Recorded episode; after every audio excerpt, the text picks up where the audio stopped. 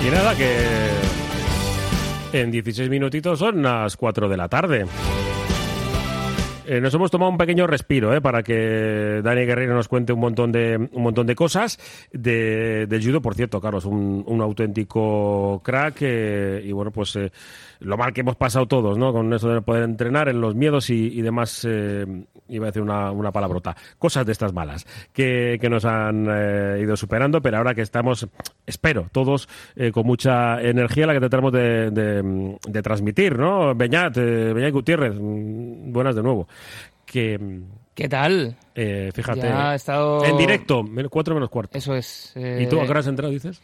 Pues muy prontito, muy prontito. Eh, sí, sí, me, me ha sonado el despertador a las 4 y 10 de la mañana. Sí. ¿Has visto los 50 de, de Kyrie Irving? No. Eh, no, no, no, no, no, todavía... 50 puntazos, ¿eh? Bueno, es un gran jugador, ¿eh? esto es innegable. Más allá de que su carrera esté lastrada, eh, no, no es ya entrar en sus creencias o no creencias, sino que la manera en la que ha afrontado muchas situaciones a lo largo de su carrera deportiva, pues ha lastrado y seguramente le ha perjudicado a la hora de encontrar más éxito, ¿no? Del que eh, tenía condiciones, porque las condiciones las tiene todas. Absolutamente todas. Eh, no me podía aguantar. ¿Sabes? No, lo siento. No me podía aguantar y he dicho que vamos a hablar con, con Rubén Ibeas y, Y con Marco Álvarez, claro. y- y con Marco Álvarez y sobre su libro. Claro, es que No me ha aguantado. ese- la frase se vienen cositas, hay que utilizarla eh, con toda la prudencia necesaria. Eh, si algo hemos aprendido en estos últimos dos años es que se vienen cositas, eh, sí se vienen, pero igual Mm. Sí. no son las que esperas. Efectivamente. Pero en este caso, hombre, si nada se tuerce en los próximos minutos, tendremos Sí. la oportunidad de hablar con ellos y de tener unas americanadas especiales, esta Especiales. semana. Vamos Una- a hacerlas en, en podcast, ¿no? Claro, eso y, es. y el, y el sábado por la tarde que te vas a venir, Mm, claro, ¿vale? Pues aquí. vas a hacer un programa especial, mucho básquet y, y- y deporte americano, porque mira, pues eh, ya que podemos, ¿no? Pues decidimos Claro, hacer Porque nosotros lo valemos. Sí, pues un sábado ahí con, estamos con el Sornocha que se juega eh, esa copa de de, de Plata que la puede la puede conseguir. Y por qué no frente al frente al Ibiza estamos con el partido de lo Técnica Vizcaya que estemos cerquita la, la disputa de la Copa ya va empezando a coger eh, ritmos a tarde por cierto tiene también eh, partido. Y, y además eh, pues tenemos al Bilbao Basket que va a jugar frente al Obradoy eh, frente al Breogán perdón frente al Breogán en Lugo.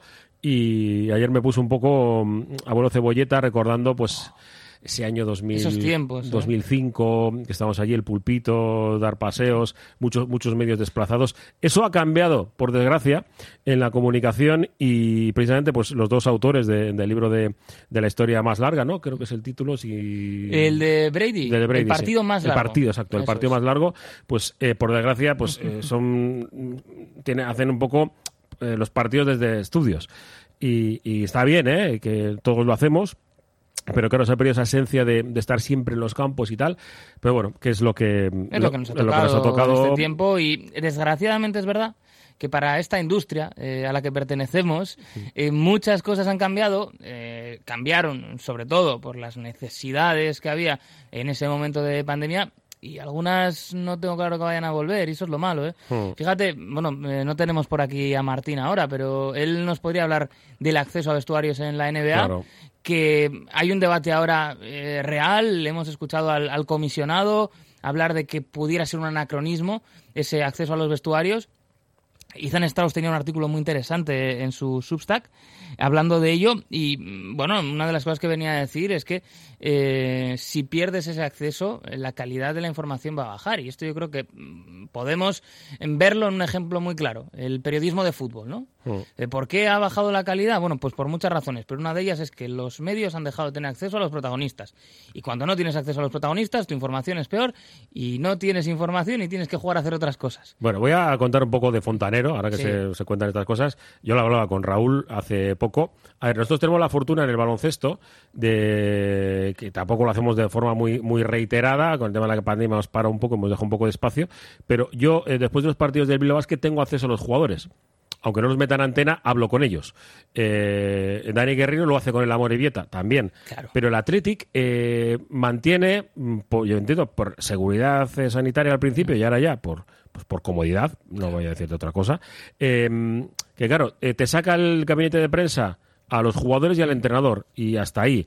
Entiendo que hay mucha gente en, en San Mamés, pero en la NBA creo que hay la peña la misma o más, en Claro. NFL más de lo mismo. eh, Eh. mm, hay equipos eh, que tienen en plantilla una pyme eh, prácticamente. Claro, claro. Y no ahora, más, más que eh, una yo pyme. tenía un, un- un amigo, bueno, Lucas Recker, que, que, bueno, se trajo a uno de los jefes de prensa de, de los Bulls y me, me contó un poco cómo, cómo trabajaban. Los Bulls es un equipo muy grande, pues tenían a siete personas en el gabinete de comunicación en partido. Aparte, luego aparte otras cosas, pero en partido tenían a siete, a siete profesionales de, la información que eran los que pues eh, daban datos a los medios que están presentes y aparte la gente que estaban en redes. Ya hablo de unos años, eh, de unos años atrás. Y, bueno, eso es como se funcionaba en América y americana estamos hablando. Y quitándonos un poco de, de nuestro lado, eh, en las últimas horas eh, hemos conocido varios, varias cosas, ¿no? De, de NFL, quiero que me hables también de otras- otros datos. Eso, te Pero- contaré una cosita, pero en NFL tenemos mm, Rodgers, dos- ¿no? es. empezar. Aaron Rodgers, que, bueno, eh, va a continuar en Green Bay Packers.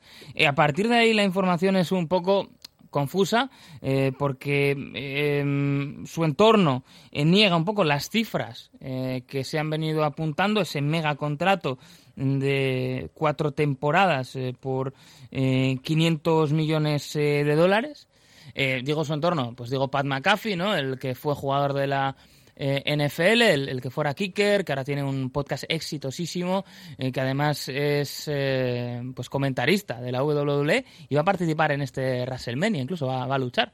Y es una persona muy cercana a Aaron Rodgers, lo ha tenido muchas veces en su programa, y, y niegan esas cifras. Lo que sí que afirman es que efectivamente va a continuar en, en Green Bay Packers. Claro, las cifras que se han apuntado, pues ese contrato, ¿no?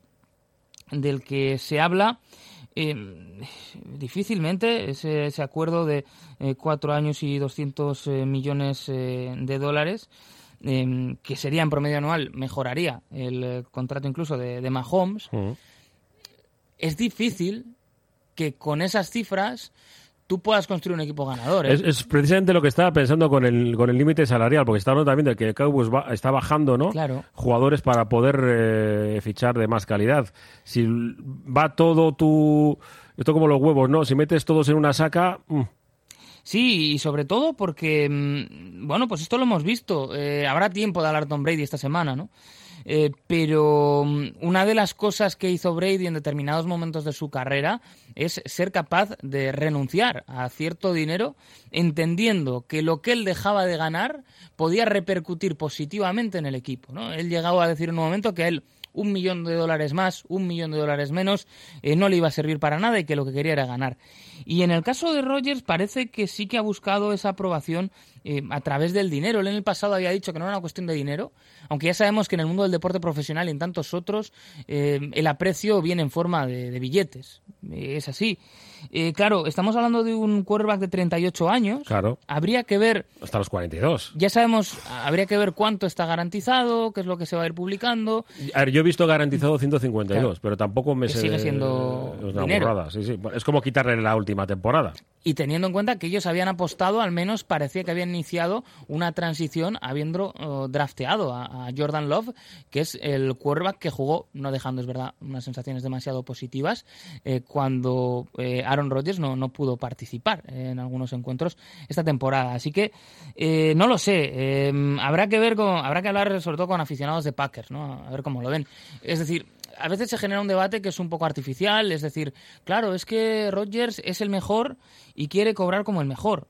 No, no, oye, si eso está fuera de toda duda y eso es perfectamente legítimo. Pero luego hay que analizar las consecuencias. Y ya lo sabemos, que tal y como funciona el deporte americano, y en la NFL yo creo que está más agudizado. Si un jugador gana mucho, es que va a haber menos para los demás. Y si hay menos para los demás, es más difícil que tú atraigas a buenos jugadores, ¿no? Es decir, que, que sean jugadores que están en un escalafón más bajo los que estén dispuestos a recortarse el sueldo. Entonces, veremos, porque Packers viene de dos eh, golpes importantes en los playoffs, en dos temporadas consecutivas, y las ventanas eh, ya sabemos que se cierran enseguida en la NFL, salvo que seas, pues sí, la dinastía que formaron Belichick y, Brady en los Patriots. Pues oye, vamos a, a ver por dónde van, van los tiros de este cambio de, de situación y, claro, teniendo ya la estrella colocada para los próximos años, lo que vaya a suceder alrededor. Em, todavía tenemos un par de minutillos de, NFL. Y tenemos también a Russell Wilson, ¿eh? Mm, ah. Russell Wilson que deja los Seahawks y ficha por Denver Broncos. Eh, se había especulado mucho, ya el año pasado pues eh, parece que parecía que su relación con Pete Carroll no era eh, muy buena. se especuló muchísimo con que hubiera podido salir incluso el verano pasado y ahora se confirma. en el fondo esto es bueno para ambas partes porque no hemos tenido culebrón, ¿no? Mm, sí. y al final ya pueden trabajar. Eh, bueno, pues el traspaso a cambio de Wilson, eh, Seattle que va a recibir eh, en dos primeras rondas de Denver, en dos de segunda, una de quinta, así como el quarterback Drew Locke, el defensa Shelby Harris y también desde la defensa Noah Fant. Así que bueno, pues es ahí. Envía una cuarta ronda, si no me equivoco también, Seattle en este caso en el paquete con, con Russell Wilson. Es un gran jugador y Denver era uno de esos equipos que es cierto que nos daba la sensación que le podía faltar eso, le podía faltar un quarterback. Con lo cual, oye, pues van a ganar enteros y ya estaban arriba en las apuestas en los últimos días. Hmm. Eh, sabes que a mí los dineros me gusta mucho y claro, yo, eh, eh, sabes que el tema de, lo hablamos la semana pasada, el tema de de los oligarcas rusos y por donde mm. van. hay un movimiento curioso que es que el dueño de los Jets quiere comprar al Chelsea de, Inglaterra, porque sabes, claro, que mm, los oligarcas que están en Londres... Claro, están quitándose. Que están quitándose y puede haber franquicias de, NFL que quieran aprovechar. Dice, pues tenemos fútbol. Y claro, eh, me comentaste la semana pasada los partidos que se van a jugar en, en Inglaterra. Yo creo que el mercado NFL eh, lo tienen claro, que es algo que tienen que ir tomando. ¿eh? Bueno, em, en un ratito, y lo escucharán mañana los oyentes, vamos a hablar de un libro ¿no? publicado en. España sobre, sobre NFL, eh, de otro que va a llegar. Em, estamos hablando incluso de, oye, pues igual en el Bernabéu... Cuando... Seguro. Entonces, eh, yo creo que esto nos muestra a las claras que hay un esfuerzo, y hay un esfuerzo que es eh, bidireccional en este caso. Es decir, ya no es solo la NFL tratando de predicar en el desierto y llevar su producto, sino que hay muchos europeos que están pues contentos, que están consumiendo el producto y que lo quieren tener cerca. Y el hecho, por ejemplo, de que Green Bay Packers eh, vaya a jugar un partido como local fuera de Estados Unidos, fuera de Lambeau Field, pues es otra prueba de que van, van con todo. Así que ahora mismo tiene sentido, como tú dices, si eres un, alguien que tiene una propiedad en la NFL, pues oye, pues amplío y, luego esas y tienes tu campo, claro, tienes tu, todo tu entorno, tus oficinas allí. Es que es, eh, yo empiezo a ver que puede haber un desembarco importante. Veremos a la NBA, ¿eh? Porque no lo puedo mm. contar, pero no lo puedo contar, pero la NBA va a, va va a comprar la, Euroliga, ¿vale? Tienen cositas, Sí, pero no lo puedo contar. No, lo puedo contar.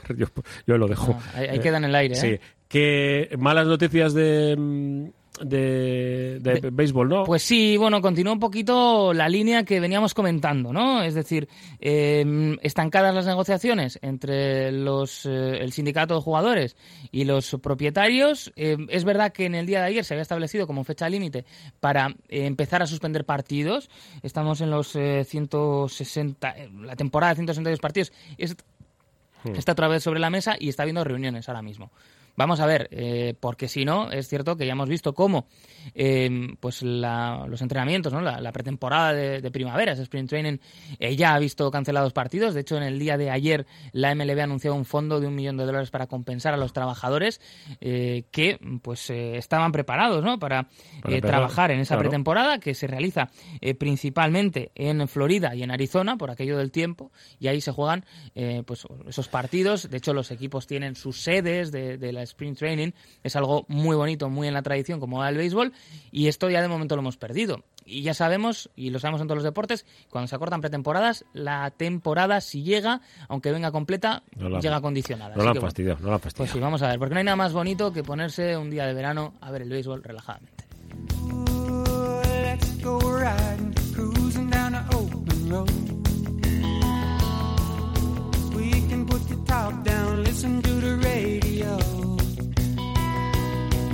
John Fogerty, este, aparte de, hacer muchísimas eh, conciertos previos en campos de, béisbol, que es, eh, un, auténtico, auténtico enamorado, el disco Serefield, que, que, tiene una canción con un bate de béisbol hecha a guitarra, su bate de béisbol, que lo convirtió, le, le puso las cuerdas y, y bueno, funciona. Si no lo conocéis, escucha, escucha. Es del, del disco en solitario, era el líder de la Creedence, eh, Blue Moon Swamp, que con esta canción nos despedimos. Eh, el Vizcaya juega de hoy con Beñat Gutiérrez. Nada, hasta la próxima. Y con José Luis Blanco Guayman ha estado Raúl antes un rato, sí, hablando del Athletic y estas cosas, ¿vale? Ahora vamos a dejar con eh, Juan Majubera porque es posible en Radio Popular Herriratia. Eskerrik asko, agur, ondizan, biarte.